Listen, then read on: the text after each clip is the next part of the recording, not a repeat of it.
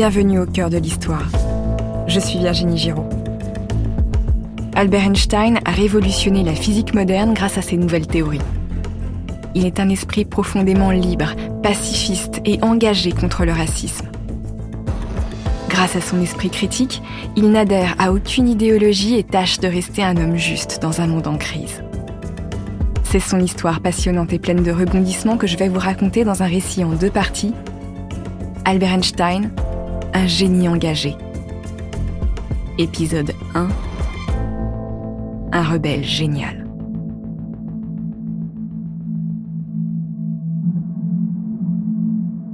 Nous sommes à Long Island, dans l'État de New York, le 2 août 1939. Albert Einstein a 60 ans. Ses cheveux blancs forment une couronne vaporeuse autour de sa tête. Son visage est marqué par les rides. C'est un homme déjà célèbre, écouté de tous les chefs d'État. Et il s'apprête justement à écrire au président des États-Unis Franklin Roosevelt. Il a longtemps hésité avant de le faire. Il sait que cette lettre peut changer le cours de l'histoire. Il a compris qu'une guerre est sur le point d'éclater et qu'Adolf Hitler, le chancelier du Reich, est un homme dangereux. Il sait que si les scientifiques allemands mettent au point une bombe atomique grâce à sa célèbre équation E égale mc de nombreux civils mourront. Une petite masse peut être convertie en une quantité d'énergie phénoménale. Les chercheurs qui parviendront à mettre en pratique cette équation posséderont le feu nucléaire.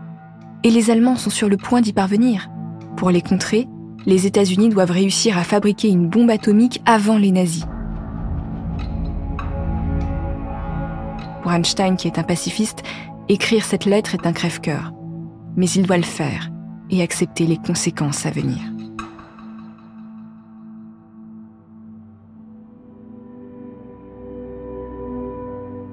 Albert Einstein naît le 14 mars 1879 à Ulm, dans le sud de l'Allemagne.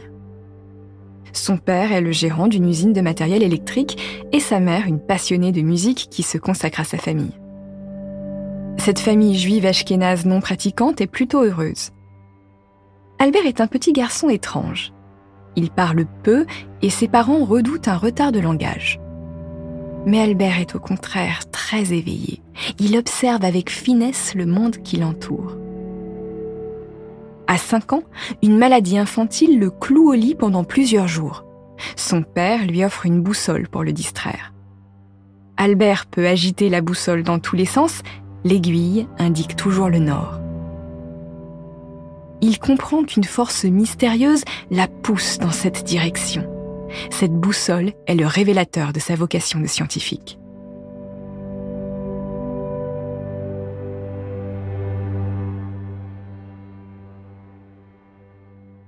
Comme il n'est pas encore capable d'écrire des équations pour représenter le cosmos, il se laisse d'abord séduire par les récits religieux de son oncle.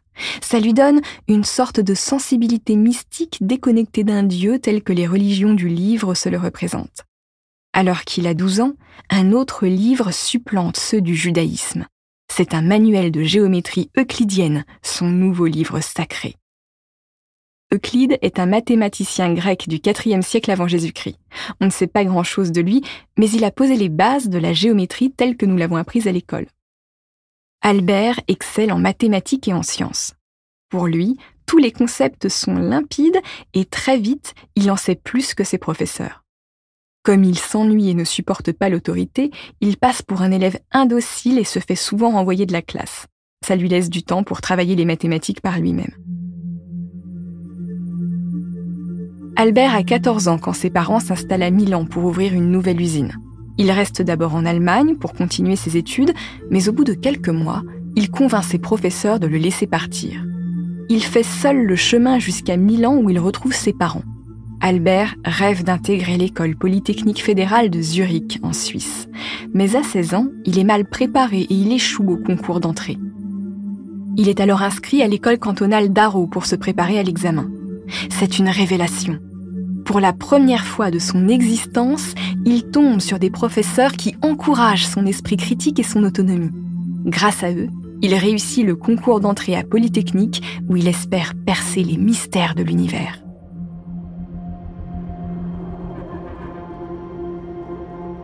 En cette fin de 19e siècle, ce qu'on croit savoir sur la matière, le temps et l'univers sont les fruits des travaux de Isaac Newton. Par exemple, ce qu'on sait alors de la gravité vient de lui. La Lune tourne autour de la Terre comme si elle était attachée à elle par un fil de gravité.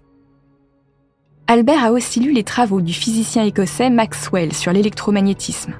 Celui-ci a démontré que la lumière se comportait comme une onde. Elle se propage à la vitesse de 299 792 458 mètres secondes. Vous me permettrez d'arrondir à 300 000 km par seconde. La lumière aurait donc besoin d'un support pour se propager comme la vague est transportée par l'eau. Cette idée implique de remplir le vide cosmique par une matière qu'on appelle l'éther. Mais le problème, c'est que Polytechnique forme des ingénieurs, pas des chercheurs. Encore une fois, Albert s'ennuie. Il fait le mur et rattrape les cours manqués grâce à son ami Marcel Grossman, futur grand mathématicien. À Polytechnique, il rencontre une étudiante nommée Mileva Marik. Elle aussi, elle veut être physicienne. Les deux étudiants tombent amoureux et entament une liaison. Les parents d'Albert refusent de donner leur accord pour un mariage avec cette fille qui vient de nulle part. Et puis, Albert ne gagne presque pas d'argent. Il n'arrive pas à trouver de poste à l'université après avoir obtenu son diplôme de Polytechnique. Son père est désespéré.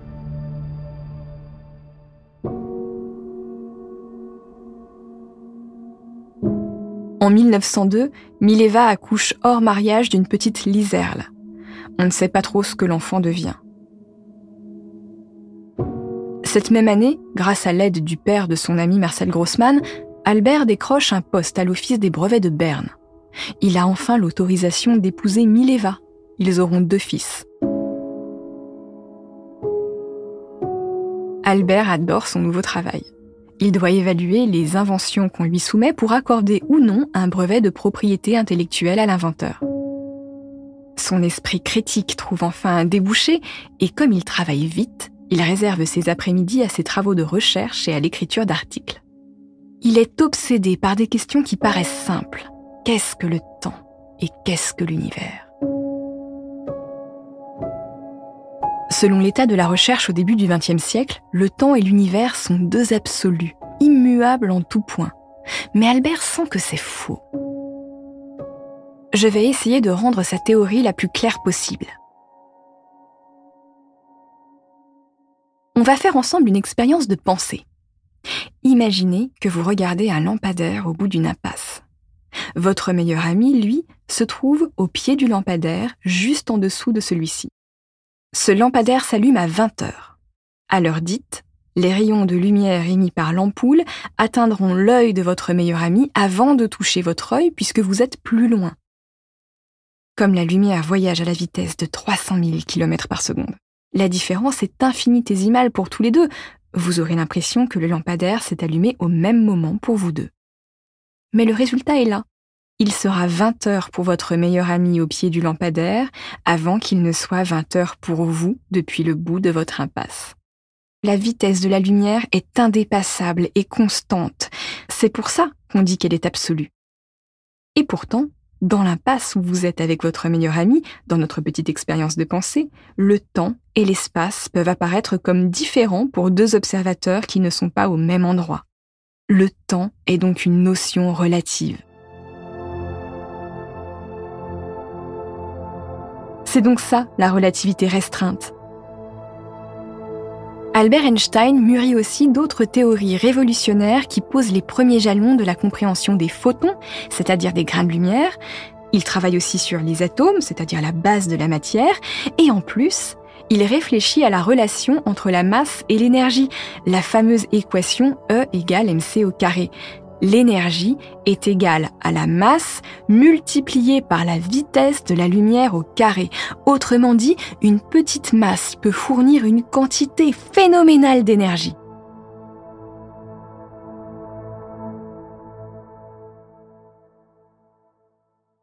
En 1905, Einstein a 26 ans. Il publie quatre articles tirés de ses réflexions. Il vient de révolutionner la physique théorique et fonde la mécanique quantique. Au début, la communauté scientifique réagit assez peu. Einstein n'est pas pleinement satisfait de sa théorie de la relativité restreinte. Il veut la pousser plus loin grâce à des modèles mathématiques très complexes pour aboutir à la théorie de la relativité générale. En gros, il veut ajouter les effets de la gravitation à la relativité du temps et de l'espace. Pour ça, il faut arrêter de voir la gravitation comme une force, celle qui ferait tomber la pomme de Newton de l'arbre jusqu'au sol.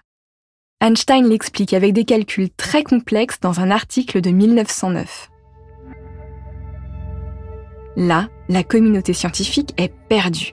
Les théories de Einstein rendent celles de Newton caduques. Einstein commence à être très reconnu dans le milieu scientifique. On lui offre enfin un poste de professeur à l'université de Zurich. En 1914, il déménage à Berlin. Il ne supporte plus sa femme et ses fils et commence une liaison avec sa cousine Elsa Einstein. Il divorce en 1919 et épouse Elsa dans la foulée. Cette année est charnière dans la vie d'Einstein. Certains scientifiques étaient toujours sceptiques au sujet de ses travaux. Alors, l'astrophysicien Arthur Eddington décide de monter une expédition pour calculer la position des étoiles autour du Soleil à l'occasion d'une éclipse de Soleil. Sa découverte va changer la vie d'Albert Einstein. Pour découvrir la suite de ce récit en deux parties consacrées à Albert Einstein, rendez-vous sur votre plateforme d'écoute préférée.